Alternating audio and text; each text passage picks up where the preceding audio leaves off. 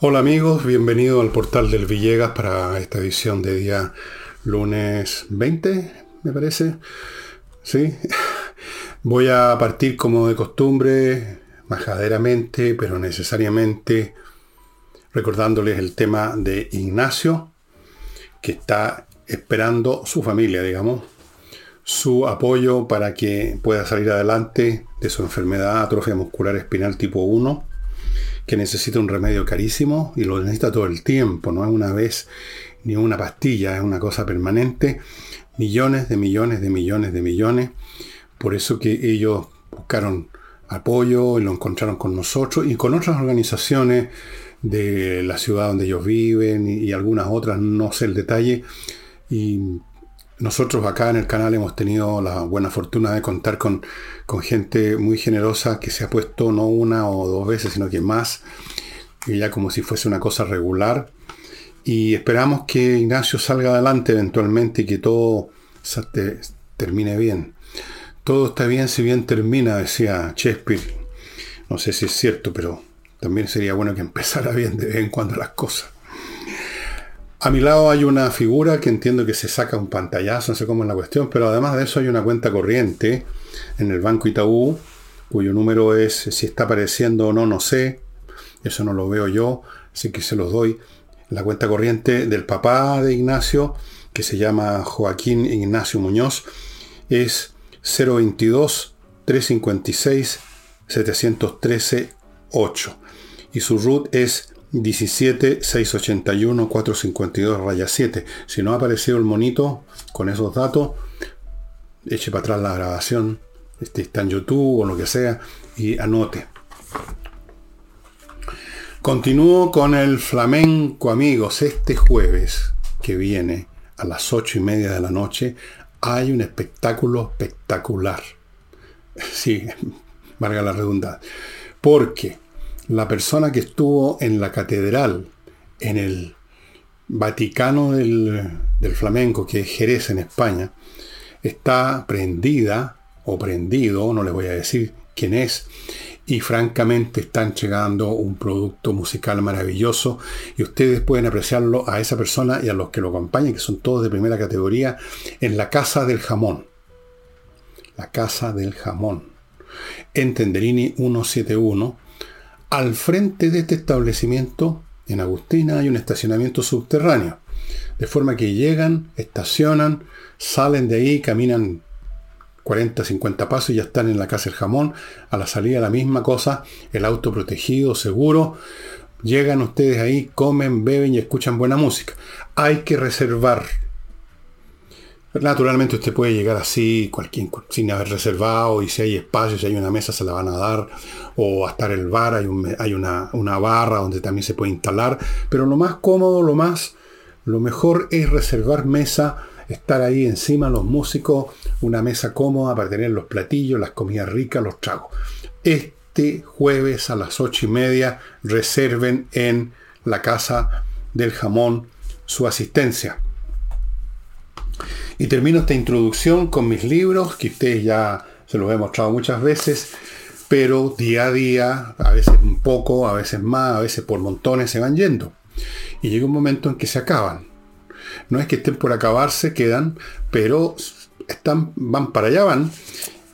Tres libros, Envejezco Muérese, que no lo tengo acá, Insurrección y La Torre de Papel, los pueden comprar de a uno, el que les parezca, o pueden comprar un combo de dos, que es Insurrección y Envejezca o Muérase, o pueden comprar los tres, un paquete con los tres libros a un precio súper conveniente. El despacho estuvo un poquito, un poquito parado este fin de semana por un problema burocrático bien tonto, eh, que ya está resuelto. Así es que si alguien esperaba de un día para otro en Santiago el libro no le llegó porque justo le tocó este problema burocrático, lo sentimos mucho, les pedimos disculpas, pero prácticamente nunca pasa. Esta es primera vez que nos pasa y ya llevamos bastante tiempo. El despacho es rápido. Casi el 99% de las veces, cuando no hay ningún problema, en un día en Santiago, en dos días en provincia. Los que compraron y no les llegó, les va a estar llegando ahora, por supuesto. Y entro ahora a, a las noticias, a los comentarios. Voy a partir, cosa que rara vez hago, con una, un tema internacional porque es bastante, no sé si espectacular, curioso, relevante o irrelevante, ustedes dirán, yo creo que es relevante a la larga, no de inmediato, y es que la Corte Internacional de Criminal, a la cual eh, cuyas, eh, cuyos dictámenes Chile y otros 120 y tantos países eh, firmaron en Roma un, acuerdo en virtud del cual lo que decreta la Corte respecto a un criminal que hay que eh, capturarlo y extraditarlo a algún lado, Chile está en eso. Bueno, la Corte Internacional decretó, dio una orden de detención para Putin, el líder ruso, por crímenes de guerra. Y teóricamente sería juzgado en la corte en La Haya. Naturalmente nadie va a ir a Rusia en este momento a capturar, a tomar preso a Putin. Pero esto significa, por ejemplo, que no se puede mover a, ninguno de esos países porque lo detienen, Interpol, y se lo mandan retobado a La Haya, por lo menos en teoría, en la práctica no, no a ir a esos países. Alemania, un país que ha sido bastante reacio en, entregar armamento al principio, por lo menos, a Ucrania, ahora ya menos, eh, dejó de frentón. Bueno, si se apareciera por acá, tendríamos que seguirlo, nuestro, nuestro, tendríamos que seguir con nuestro compromiso que firmamos en Roma con respecto a la Corte Criminal Internacional y tendríamos que detener a Putin. Ustedes dirán, bueno, ¿qué, no va a pasar nada con esto? Bueno, eh, tiene alguna significación que ya se ha convertido desde el punto de vista jurídico en un paria, en un delincuente Putin.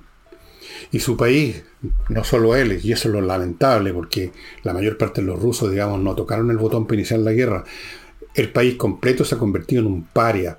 Ha sido desinvitado de todas las reuniones internacionales que tenía, algunas que ustedes conocen y otras no. Su economía está cayendo en llamas. En todos los sentidos ha sido el país sancionado, aislado, convertido en un leproso, a quien solamente le da la mano y le presta ayuda países que en sí mismos tampoco son muy eh, digeribles, como Irán, por ejemplo, y China. China que juega en esto como en tantas materias el doble juego de siempre, sinuoso, no sé si llamarlo hipocresía, realpolitik o qué, pero por un lado presenta unos planes de paz retóricos, puro bla bla bla bla, nada concreto, y por otro lado está a punto de entregarle armamento a los rusos, por un lado hace una cosa, por un lado hace otra, y de hecho Xi Jinping en este momento mientras hablo, me parece, está viajando a Moscú para reunirse con Putin. Putin está desesperado, no tiene nada para suplir a su propio ejército. Se les han acabado los stocks de municiones, no tienen cómo fabricarla, o es muy difícil porque justo les faltan elementos tecnológicos que Estados Unidos y Europa ya no les vende. Entonces, China va a ser el que provea, el que apoye, pero cuando China entrega algo es por recibir el 100 veces más. O sea, en el fondo Putin está vendiendo Rusia a China. China está comprando Rusia. En este momento de necesidad, Rusia se va a entregar a China. Y China va a seguir jugando este papel retórico, esa retórica florida y marchita de los chinos, que la paz, que la paz, y mientras tanto ayudan a Rusia. Tampoco han, también vetaron en el Consejo de Seguridad una resolución por las pruebas de misilísticas que ha hecho Corea del Norte, cosa que las Naciones Unidas prohibieron y ellos han violado eso, los chinos hicieron, vetaron en el Consejo de Seguridad, es el doble estándar eterno de los chinos. Es imposible confiar en ellos, ¿qué quieren que les diga? Es imposible. Y mm, ¿Esto va a ayudar a que Putin se derrumbe en Rusia? No. No necesariamente, es difícil. Si se derrumba Putin va a ser porque los círculos que lo rodean, que son su, su círculo íntimo, los que le dan realmente poder, porque una persona sola no tiene poder ninguno, van a defenestrarlo el día que sientan que esa es la salida que más les conviene. Es un tema de conveniencia política, no un tema de resoluciones jurídicas de un tribunal internacional. Y por eso que Putin que ha fracasado en su intento de apoderarse de Ucrania en dos o tres días, y generar lo que quería, una zona, digamos, de control ruso frente a la OTAN, qué sé yo, planes geopolíticos bastante fantasiosos. Fracasó en eso, ha fracasado, ha perdido muchas batallas, está perdiendo muchos hombres. La corrupción y la incompetencia del ejército ruso ya es materia casi de chistes. Pero él, por su cuenta, no puede retroceder. Él está embarcado en eso y como ocurre con todos los autócratas que entran en estas aventuras político-militares, no puede dar un paso atrás, porque le cuesta inmediatamente no solo su carrera política, sino que probablemente la vida. Entonces siguen adelante como esos jugadores que están perdiendo todo en el casino, pero siguen adelante porque ya han perdido demasiado y piensan que ya parar en ese momento significa la ruina, pero sigamos probando en una de esas, en una de esas me recupero. Eso es, el, en esa dinámica está Putin. Pero por supuesto los que lo rodean están en esa dinámica hasta cierto punto. Si la dinámica de Putin los lleva al desastre, algo van a hacer. Y si esto de la Corte Internacional Criminal de, Internacional eh, sirve de algo, tal vez en una de esas va a servirles de argumento, de pretexto. No lo sé. Está todo esto por verse, estimado amigo. Y ahora vengamos a Chile. La ministra del Trabajo, doña Janet Jara, me parece que, a propósito de una serie de reuniones que ha tenido con dirigentes directivos de la asociación que agrupa a las asociaciones de fondos previsionales, ha hecho el siguiente comentario a la ministra del Trabajo. Veo un riesgo. ¿De qué? El riesgo para ella es que la industria, la AFP, piensan que las AFP no se tocan y que entonces ese riesgo sería que no se va a poder cambiar básicamente el sistema de pensiones. Bueno, yo creo que todo es al revés. El riesgo era que se cambiara no porque sean perfectas las asociaciones de fondos previsionales, sino porque la alternativa que ofrece el gobierno es un desastre, como ha sido probado en todas partes del mundo. Y más y doblemente desastre si es ejecutada por el Estado chileno y por los políticos que manejan en este momento el Estado chileno, con los cuales nadie tiene ni un gramo de confianza.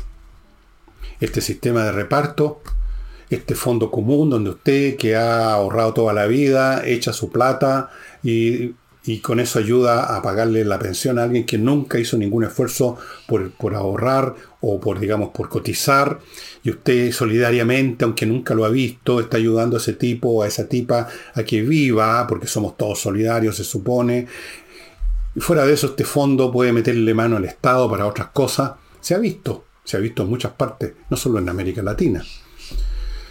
Entonces el riesgo era, y el riesgo sigue siendo, que se implemente el sistema que pretende el gobierno. Pero por supuesto la señora Jara lo ve al revés porque ella es progresista, creo que es comunista. Entonces, dijo además la señora Jara que el interés del gobierno está puesto en los pensionados, mientras que el interés de la industria es en el negocio. Y yo quiero examinar este raciocinio, si podemos así llamarlo, la señora Jara, porque es muy interesante, porque se revela el fondo ideológico que hay en Jara y los demás. En el fondo está implicando que el interés de los de las asociaciones en el negocio, es decir, de que el sistema siga funcionando porque hay un profit, sin profit ninguna empresa funciona, se mueren, es opuesto o excluyente al interés de los pensionados. O sea, o se favorece el interés de los pensionados, o se favorece el interés de del negocio, y al favorecer el interés del negocio se perjudica el interés de los pensionados. Esa es la lógica de la señora Jara. Pero es un axioma, ese axioma tácito de que si se favorecen los negocios se perjudica al público, a los pensionados en este caso, es falso, es una falacia. Se lo puedo demostrar a usted fácilmente. Si usted está en un sistema que por ser eficiente produce un margen de ganancia a los que lo administran, y gracias a que es eficiente usted deposita X con sus cotizaciones y termina acumulando 3X o más, cuestión de que usted vea su cartilla, eso significa que el interés por mantener la AFP dando un profit, funcionando bien, dando por lo tanto una utilidad, coincide con el interés de los pensionados como lo muestran los números, pues.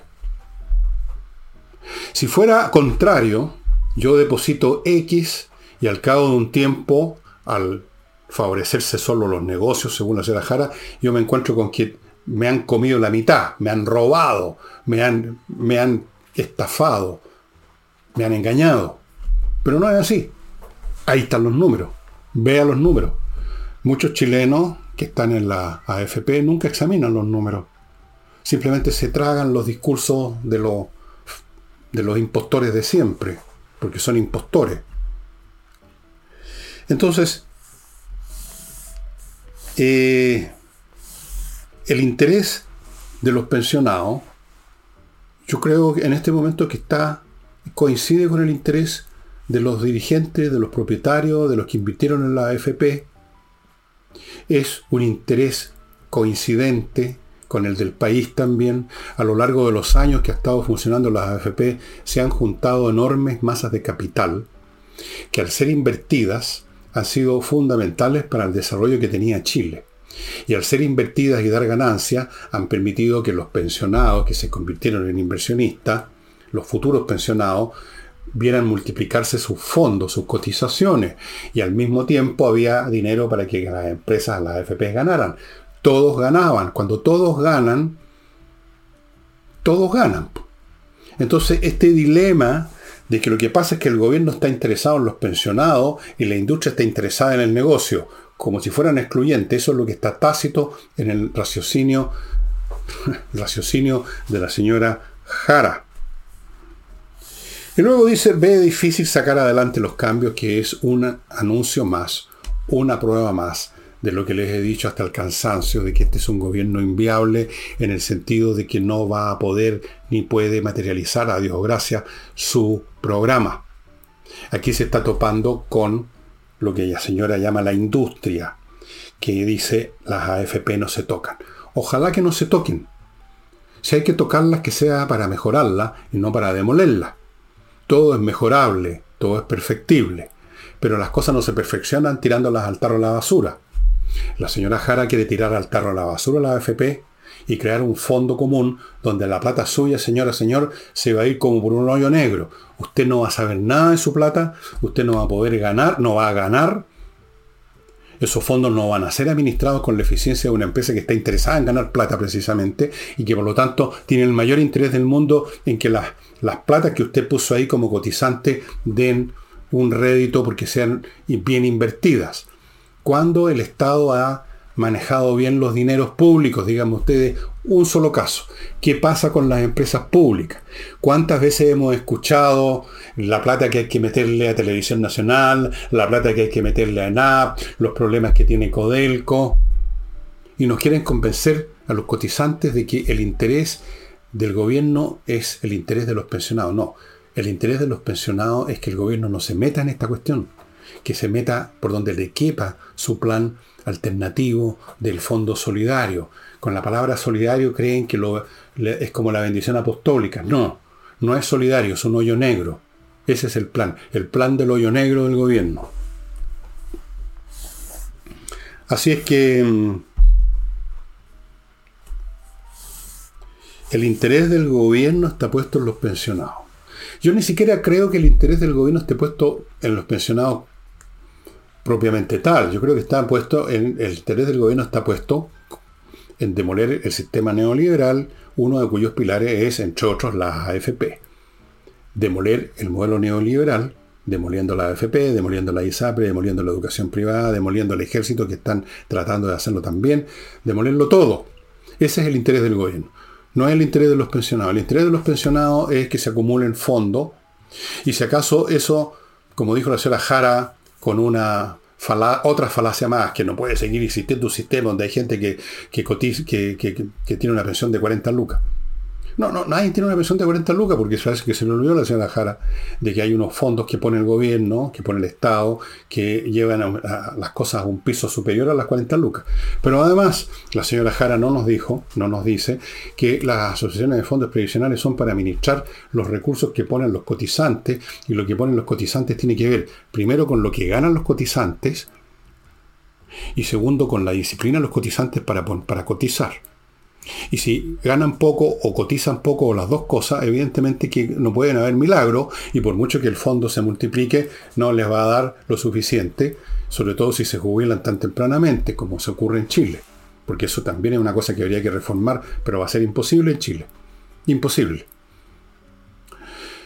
Así que la señora Jara, bien, ahí la tienen, tropezándose con un muro. Y como este es un gobierno que, por revolucionario que sea, no cuenta más que con lo que cuenta en términos institucionales, no cuenta con la capacidad para por decreto hacer las cosas al estilo de las sociedades comunistas que se instauraron en la Europa Central después de la Segunda Guerra Mundial, porque no tienen control de la de Fuerza Armada, no, no son una dictadura porque no pueden serlo, no porque no tengan vocación. Entonces, tan jodido. Otra inviabilidad más a sumar a las que hemos visto acá. Permítanme ahora ir a mi primer bloque, estimados amigas y amigos, y lo inicio con planemergenciaedificios.cl, el sitio donde usted va a encontrar un grupo de profesionales que van a cumplir con una tarea obligatoria. Quiero recordarles que hay una ley de copropiedad, que es nueva, la 21.442, que obliga a que cada edificio tenga un plan de emergencia y evacuación, también para los condominios. Y esos planes de emergencia no los tiene nadie. No sabrían ni cómo empezar a hacerlo.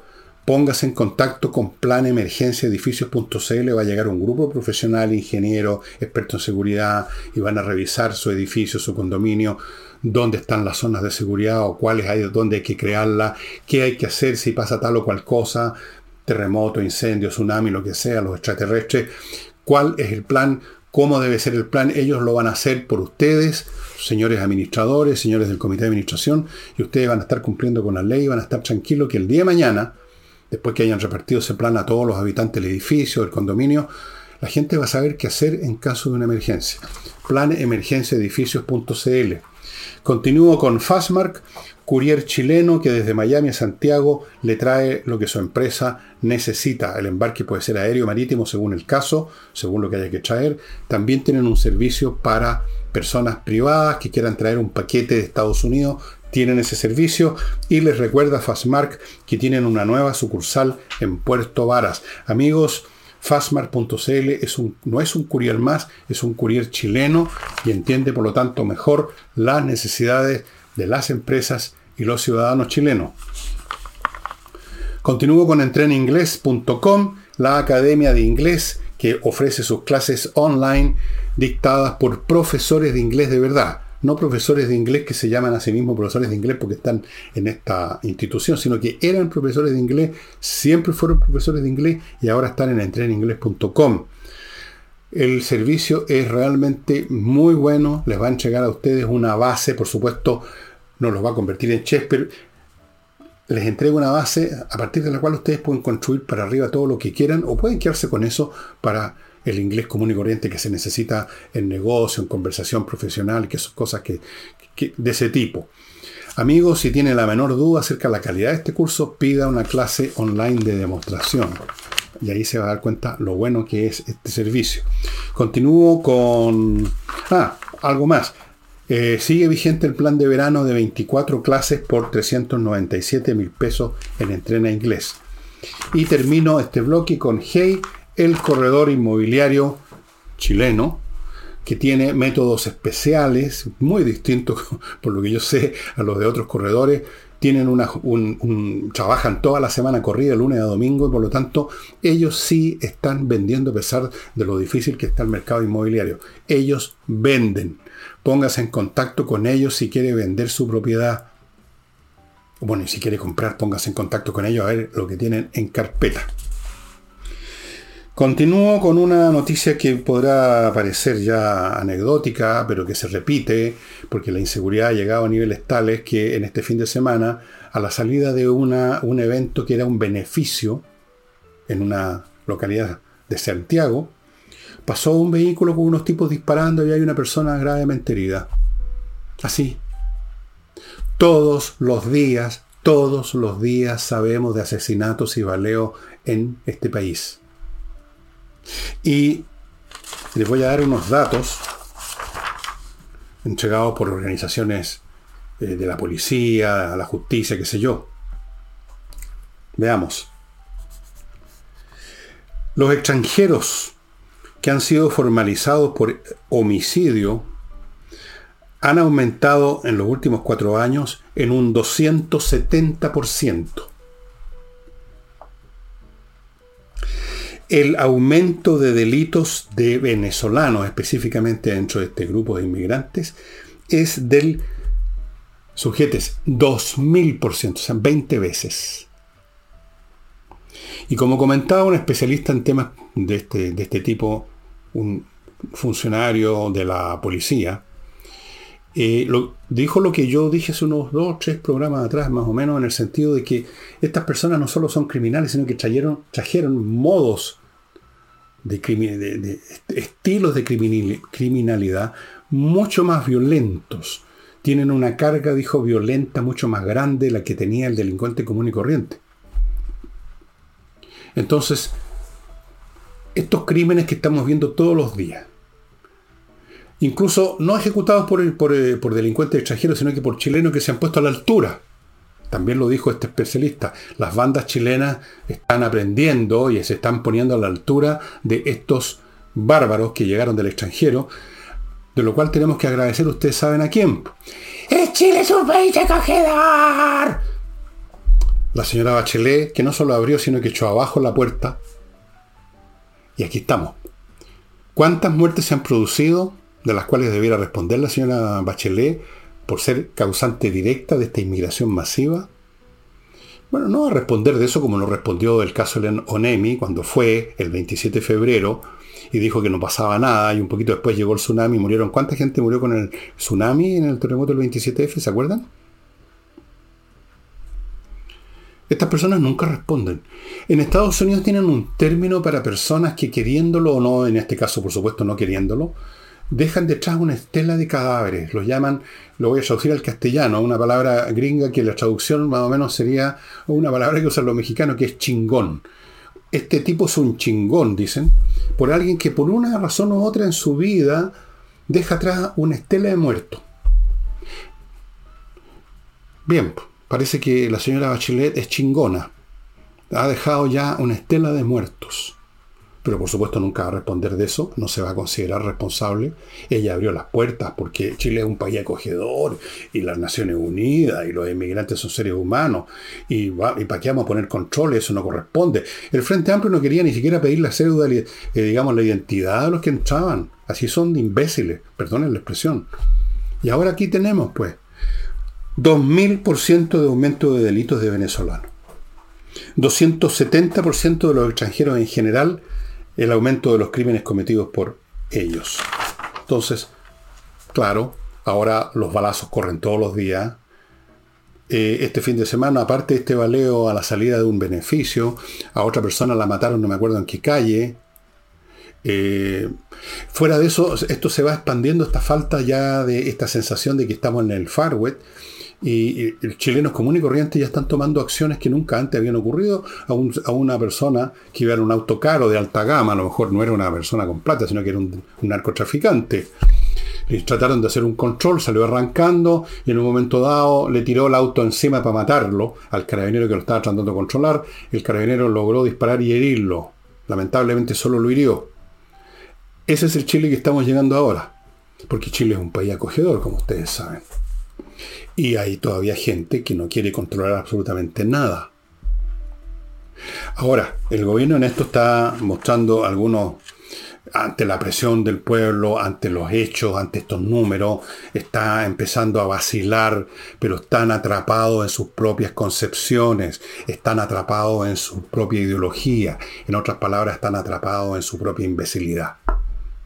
Porque una idea mala es una idea imbécil. Eso es si yo digo 2 más 2 son 3, esa es una idea estúpida, ¿no es cierto? Si yo también soy estúpido por decirla, no sé, uno puede decir una estupidez sin ser estúpido, simplemente por inadvertencia, como se dice, pero como mínimo podemos decir que una ideología, un punto de vista que considera que tienen que pueden echar como quiera el que quiera un país en ¿Saben? Hay 2 millones de extranjeros ya en Chile. Bueno, esa es una idea imbécil una idea completamente imbécil, ruinosa. Peor que imbécil porque no es meramente algo que perjudica al que la dijo, al que la tiene, sino que ha perjudicado a todo el país. Aquí hay gente que ha muerto gracias a esa imbecilidad. Y van a seguir muriendo. Porque esto está ocurriendo todos los días en nuestro país. Em, permítanme ir a otro bloque cortito KM Millas, estimados amigos.cl, el lugar donde se puede vender sus millas acumuladas, es acumuladas por sus vuelos me refiero, y le recomiendo que lo haga porque no le van a durar eternamente allí donde estén, en la base de datos de la empresa aérea. En un momento dado ellos tocan un botón y desaparecen. Entonces, si usted no va a usarlas pronto, vaya a kmmillas.cl y, y conviértalas en plata. Se las van a comprar a buen precio, comprobado por una de mis de mis familiares. Continúo con Invierta en USA.cl, una empresa chilena, norteamericana, que le facilita totalmente la inversión en bienes inmobiliarios en Estados Unidos. Primero ofreciéndole muchísimas, un portafolio repleto de opciones en todo el territorio norteamericano para comprar terrenos, playas, casas, departamentos, centros comerciales, lo que usted quiera. Segundo, le lo, contactan, lo ponen en comunicación, le consiguen cuenta corriente, le consiguen crédito y todo en bancos norteamericanos. Le pueden conseguir, le van a tramitar la viceresidencia. Más aún, cuando usted ya terminó la operación con invertanusa.cl, si llega a tener un problema con su compra, ellos van a seguir con usted. No se van a desvincular de usted, lo van a ayudar a resolver el problema. Nadie más hace eso. Y termino este bloque con Salina Yojeda, un eh, buffet de abogados que usted contacta en salinayojedas.cl, especialista en temas civiles, que son la inmensa mayoría, y como especialistas que son, tienen una muy buena tasa de éxito. No se ponga en manos del primer abogado que alguien sin saber, pero por darse las que saben, le recomendó. Salinas y Ojeda está garantizado que son excelentes. Como ustedes saben, se han desplomado en Estados Unidos y uno en Europa tres bancos importantes. Uno el, Silicon Valley, que era un banco que prestaba plata a personas con capital de riesgo, personas que tienen una idea maravillosa, que puede el día de mañana, en 20 años más, en 5 años más, en 5 meses más, dar una tremenda cantidad de plata. Una actividad bien riesgosa, así que no era raro que pudiera pasar algo, pero también está con problemas graves. O sea, ya se desplomó realmente el Credit Suisse, que es una banca importantísima Suiza obviamente, y que en este momento la estaría comprando otro banco para evitar un colapso, porque estas cosas se contaminan. Ustedes saben que no hay nada más histérico que el mundo de las finanzas, de los inversionistas, los accionistas, se asustan y empiezan a vender y con eso aceleran el derrumbe. Entonces los bancos centrales están tratando de controlar esto. Antiguamente los bancos centrales no hacían nada, no existía el concepto de que el Estado podía y debía manipular las cosas y, tomar medidas para no generar un desastre. Y por eso que fue que la crisis del año 29 se convirtió en un desastre que duró años, de, por lo menos duró hasta la Segunda Guerra Mundial. La Segunda Guerra Mundial terminó con la, con la depresión. No, apenas la contuvo Franklin Delano Roosevelt, pero no la superó, porque no hicieron nada. Absolutamente. Ahora se hace. Pero hay un límite a lo que pueden hacer los bancos centrales, las autoridades financieras, porque cada vez estos problemas son más grandes. Entonces, eh, yo he estado viendo a distintos analistas a ver qué dicen respecto a esta materia. Algunos dicen que esto es un tema completamente distinto a la crisis del año 2008, que no va a tomar esa, esa dimensión, porque existen estos mecanismos, porque se ha aprendido cómo controlar, cómo acotar, cómo apagar, el, poner un cortafuegos, digamos. quién sabe. Pero también en el año 29 hubo gente que dijo algo parecido y ya ven ustedes lo que pasó.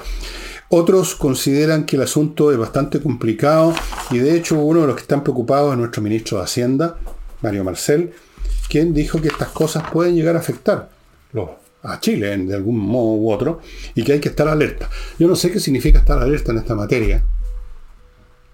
Eh, lo que sucede en estos casos es que si empieza a haber algún signo de problema, ¿qué es lo que hace la gente? Retira como loca su fondo y con eso se produce la crisis. Es como quien dice, el desastre anunciado se produce por haberlo anunciado. Así que más vale quedarse callado en esto porque si la gente empieza a retirar sus fondos, los bancos no van a poder responder a eso. Los bancos no tienen un equivalente a todo lo que ha sido depositado en ellos porque lo tienen invertido.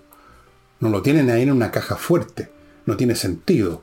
Nadie tendría plata en un banco que tiene la plata guardada en una, en una, en una bóveda. La plata se invierte. Ese es el negocio de los bancos. Ese es el negocio de la economía en su conjunto, incluyendo los depositantes que están insertos en esa economía.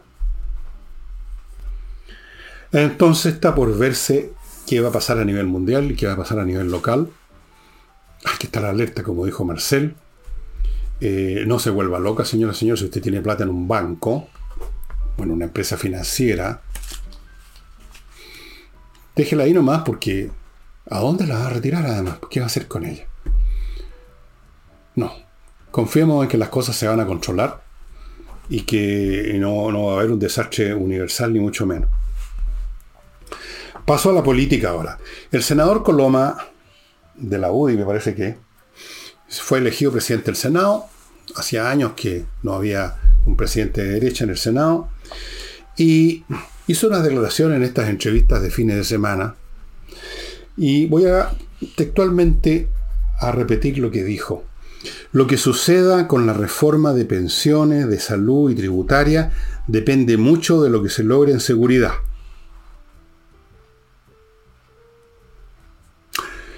¿Qué es lo que es esta frase? Me pregunté yo cuando la leí. ¿Qué significa exactamente toda esa parrafada? La voy a repetir. Lo que suceda con la reforma de pensiones, salud y tributaria suceda en qué sentido, en que se cambia, que se aprueba, que se tramita, que no se tramita, en fin, depende de lo que se logre en seguridad. Bueno, hay varias opciones posibles para interpretar esto.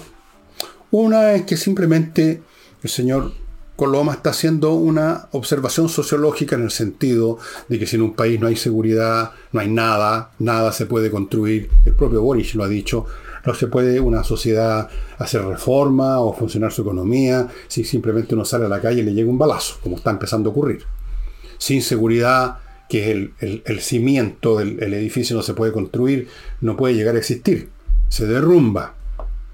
Podría ser eso. O podría ser una afirmación política Voy a interpretar esto, es una interpretación especulativa, por supuesto. El señor Coloma estaría diciendo, si ustedes quieren, señores del gobierno, avanzar en la reforma de pensiones, sin necesariamente eh, que sea igual a la que ustedes proponen, y avanzar en todo lo demás, lo tributario, entonces tienen que ustedes aprobar lo que está pendiente, lo que está en urgencia y que nunca se ha hecho urgente en materia de seguridad, porque sin seguridad nosotros no sin seguridad nosotros no, queremos seguir en esta, en esta cuestión. No vamos a negociar nada con ustedes. Primero la seguridad, primero establezcan las medidas que terminen con las situaciones que se están viviendo en la macrozona sur, las inmigraciones masivas, el delito, y luego con eso vamos viendo lo demás. ¿Cuál de las dos cosas es? ¿Un condicionamiento político o una observación académica sobre si un país puede o no existir sin seguridad? Por supuesto que un país una sociedad no puede existir sin seguridad. Ya se, sabe desde hace siglos.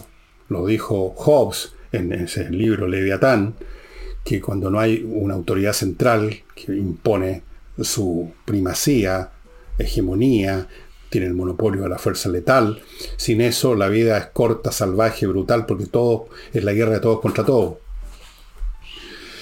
Eso todo el mundo lo sabe, menos parece ser los progresistas. Los progresistas viven en otro planeta, en otra esfera, en otra dimensión, y por eso que resultan, cuando son puestos en esta realidad, porque no han podido irse a otra dimensión, resultan, aparecen como tan torpes, tan tontos y tan ruinosos en todo lo que hacen. Respecto a, a la inmigración, a propósito de escopeta, el gobierno estaría listando una política de inmigración y a la pasadita, en su visita al norte, el presidente Boris habló de la posibilidad de regular regular, primera vez que escucho esta palabra en relación a los inmigrantes, regular a los extranjeros y ver que se asocian a faenas productivas por un cierto lapso, que es la idea que le dio gente de la Sociedad Nacional de Agricultura. Es decir, nada con los delincuentes, parar completamente a los delincuentes, la gente que entra a hacer determinados trabajos por un tiempo determinado. Eso me suena un poco a la política que se ha seguido, que se seguía antes en países europeos con los inmigrantes. En Alemania, por ejemplo, se dejaba entrar a turcos que iban a trabajar con un contrato de trabajo y después que se terminaba el contrato de trabajo, buenas noches, de vuelta a Turquía. Esa manera de usar a los inmigrantes como fuerza de trabajo, que es lo que esos inmigrantes están buscando por lo demás, no hay ninguna esclavitud. Ellos quieren trabajo, bien, se ve manera que tengan trabajo y eso es lo que les permite entrar. Aquí está hablando de regular, no sé cuántas serían las reglas, en qué consistiría la regulación, pero esto es un cambio de lenguaje claro. O sea, el problema ha llegado a un nivel tal, como se manifiestan las cifras que les di de delincuencia, como se manifiesta en el repudio ya masivo de la gente a esta situación, que el gobierno va a tener que abandonar su estúpida teoría de que aquí pueden entrar los que quieran porque es un derecho humano. Con esto de los derechos humanos justifican cualquier huevada. Perdonen la expresión, pero no hay otra más precisa que esa. Cualquier huevada la justifican en este gobierno los izquierdistas, los progresistas, los termocéfalos, con que es un derecho humano. Bueno, si se trata de derechos humanos, primero veamos los derechos humanos los ciudadanos productivos y honestos que tienen todo el derecho humano a salir de su casa y no recibir un balazo no recibir un portonazo, no ser raptados sus hijos o ellos mismos, no sufrir violencia, poder llegar a su trabajo y luego a su casa en paz. Ese derecho humano es el que hay que defender primero que ningún otro. Vamos a ver qué sucede con este tema que es súper complicado. Yo ya mencioné que el tema de la inmigración es prácticamente inmanejable. No se puede parar. A lo más, con suerte, se puede regular deteniendo de una vez por todas la llegada de delincuentes y regulando a los no delincuentes en el sentido de que no es cuestión de que porque no es delincuente llegan y entran, tiene que estar regulado de alguna manera. Tienen que tener un contrato de trabajo quizá, o tiene que haber un trabajo que los está esperando. Tiene que haber algún control, algún seguimiento. No puede un país funcionar si no se desfonda, si entran, ya van dos millones de extranjeros en Chile, o sea, una de cada ocho chilenos es extranjero. Es decir, más o menos el 12, 13%, 12,5% por ahí. Es mucho. Un país tiene un límite que puede resistir la inmigración. Más allá de eso, empiezan a producirse problemas económicos, de salud, la delincuencia, incluso con nuevas formas de violencia, eh, em, empieza a surgir desde luego el racismo, porque la rabia se convierte en, en, una actitud racista. No se trata ya de que este tipo es un delincuente, sino que se trata que es un negro que viene de Haití. Se empieza a convertir en eso, en algo muy feo. Todas esas cuestiones ocurren cuando se sobrepasa cierto número. Lo dije un millón de veces y no lo digo yo simplemente, es un tema conocido. Pero no, Chile era un país acogedor. ¿Qué compromisos tomó la señora Bachelet con las Naciones Unidas? Bueno. Em, en respecto a la guerra en, Europa, ya les conté que Chimpín va a Moscú a comprar Rusia. Están venta, pues están desesperados. Y continúa más o menos la situación que les he contado. El desmoronamiento moral del ejército ruso continúa. Todos los días veo yo información con videos con, con los tipos hablando, en, su idioma, por supuesto, grupos de soldados diciendo nosotros nos mandaron a una cosa, nos dijeron que íbamos a una cosa y nos mandaron a otra, sin armas, sin entrenamiento, nos están masacrando, éramos 30 y ahora quedamos 10, a cada momento. otros están rindiendo. Se han rendido, bueno, no sé el número exacto, pero era del orden de alrededor de los 10.000 soldados rusos que se han rendido, porque los ucranianos tienen un programa. Eh, un programa en que uno se comunica con un cierto teléfono, con cierta dirección WhatsApp o algo así, y le dicen al soldado ruso cómo eh, hacer para rendirse, cómo, en qué momento lo, puede ir a tal lugar, etc. Una cosa muy novedosa, porque esta es una guerra transparente, no solo de campo de batalla, sino que de las sociedades, por los contactos y las comunicaciones. O sea, usted se puede comunicar con un soldado ruso por WhatsApp. Usted sabe lo que está haciendo el presidente del otro país, donde está visitando. O sea, es una guerra transparente en todos los sentidos. Bueno, volviendo a lo militar. Los ucranianos se están preparando por una contraofensiva que supuestamente partiría a fines de abril o mayo, pero podría ser antes. Son maestros en dar sorpresa a los ucranianos.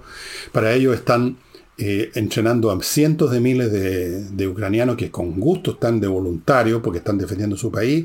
Están recibiendo ya no sé cuántos tanques de primera categoría y no la los, artículos de museo que tienen los rusos en este momento, tanques, los, em, unos tanques ingleses eh, muy potentes, muy poderosos, eh, los tanques Leopard 2 alemanes de lo mejor, eh, llegaron unos tanques, unos tanques medianitos así nomás, los franceses que son medios, parece manito guagua, no han soltado sus Leclerc, que son los tanques de verdad, les han llegado aviones de combate de Eslovaquia y de Polonia, se están armando cada vez mejor tienen más tropas mejor entrenadas, están mejor armados, tienen mejores sistemas antiaéreos y los rusos exactamente al revés. Su ejército se está desmoralizando, cada vez tienen menos municiones, cada vez tienen menos armas, han perdido miles de tanques, miles de vehículos blindados, aviones, sistemas antiaéreos, sistemas misilísticos. Ha sido una ruina total para el ejército, para las Fuerzas Armadas rusas. ¿En qué momento se va a producir esta contraofensiva? ¿Qué va a hacer Rusia en el intertanto?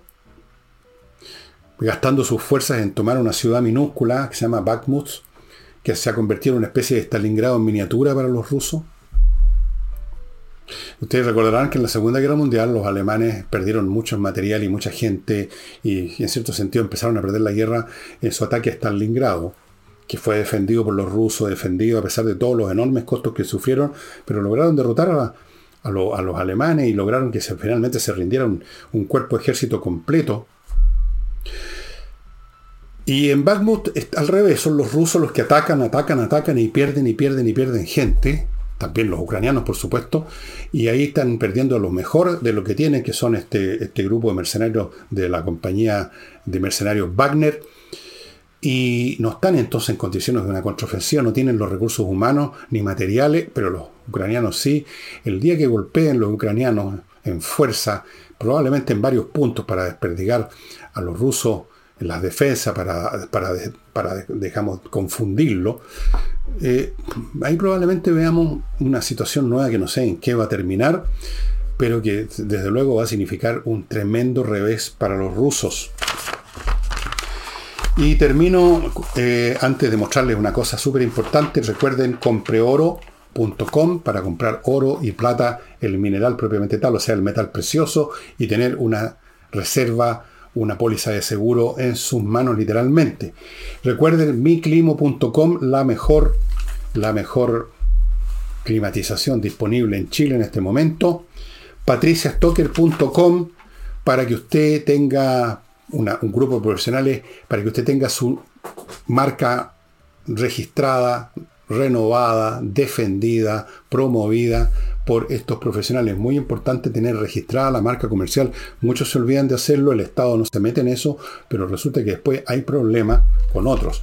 Y no olviden espacioajedrez.com que ya en unos días más, en abril, empieza sus cursos de ajedrez que son tan importantes para los niños, tan importantes, realmente los forman mentalmente de por vida no se trata simplemente de jugar mejor ajedrez, se trata de pensar mejor y el ajedrez ayuda a organizar la mente de tal manera que ese niño habiloso se va a fortificar en su superioridad intelectual y va a tener una vida muy distinta a si no hubiera aprendido ajedrez. Realmente es así. En los niños es muy importante que reciben en un momento dado de educación para el resto de sus vidas. El ajedrez es súper importante. Los cursos son en directo vía Zoom para los niños una vez a la semana a las seis y media, para los adultos a las 8 de la noche. Los cursos son muy expeditos económicamente, muy accesibles. Puede pagarlo en seis cuotas y si usted inscribe, se inscribe en dos o más de una familia, hay descuentos familiares especiales. Y les voy a mostrar un libro súper entretenido que se los mostré una vez hace mucho tiempo. Un libro para sacarlos de todo esto, que tiene que ver con la historia de los viajes transatlánticos cuando estos se hacían en barco. De ahí viene la palabra transatlántico, barcos que cruzan el Atlántico. El libro está disponible, lo vi esta misma edición en Amazon, es de Stephen Fox y se llama Transatlántico. Aquí aparecen los nombres de varias de las grandes personajes vinculados con los transatlánticos. Samuel Cunard, que creó la, línea de transatlánticos Cunard. Isambard Brunel, que fue un gran ingeniero naval. Eh, y así sucesivamente. ¿Cómo empezó esta historia? ¿Cuándo empezó a convertirse en una actividad comercial sistemática el viaje entre Europa y Estados Unidos, básicamente, pero también para otras partes, en barco? ¿Qué tecnología hicieron posible que se crearan estas líneas con barcos con un itinerario regular. ¿Cómo eran esos barcos? Incluso aquí hay eh, ilustraciones, yo este libro me lo voy a leer de nuevo porque es muy entretenido además, de cómo se las batían eh, los pasajeros en esos primeros barcos que eran bastante más chicos los actuales. Son bastante divertidas algunas fotos porque se ve a los pasajeros cimbrándose como locos no, no, es en otro libro que tengo que, que aparece esa foto. Em, los primeros barcos de transatlántico eran una mezcla entre barcos con un motor a vapor y velas, tenían mástiles todavía y todo lo demás. eso fue, duró bastante tiempo, ¿ah? los barcos con, con arboladura. Y bueno, súper entretenido, estimados amigos, la parte técnica, la parte comercial, la parte humana de los viajes transatlánticos. Y eso sería todo por hoy. Muchas gracias y nos vemos mañana con Nicole.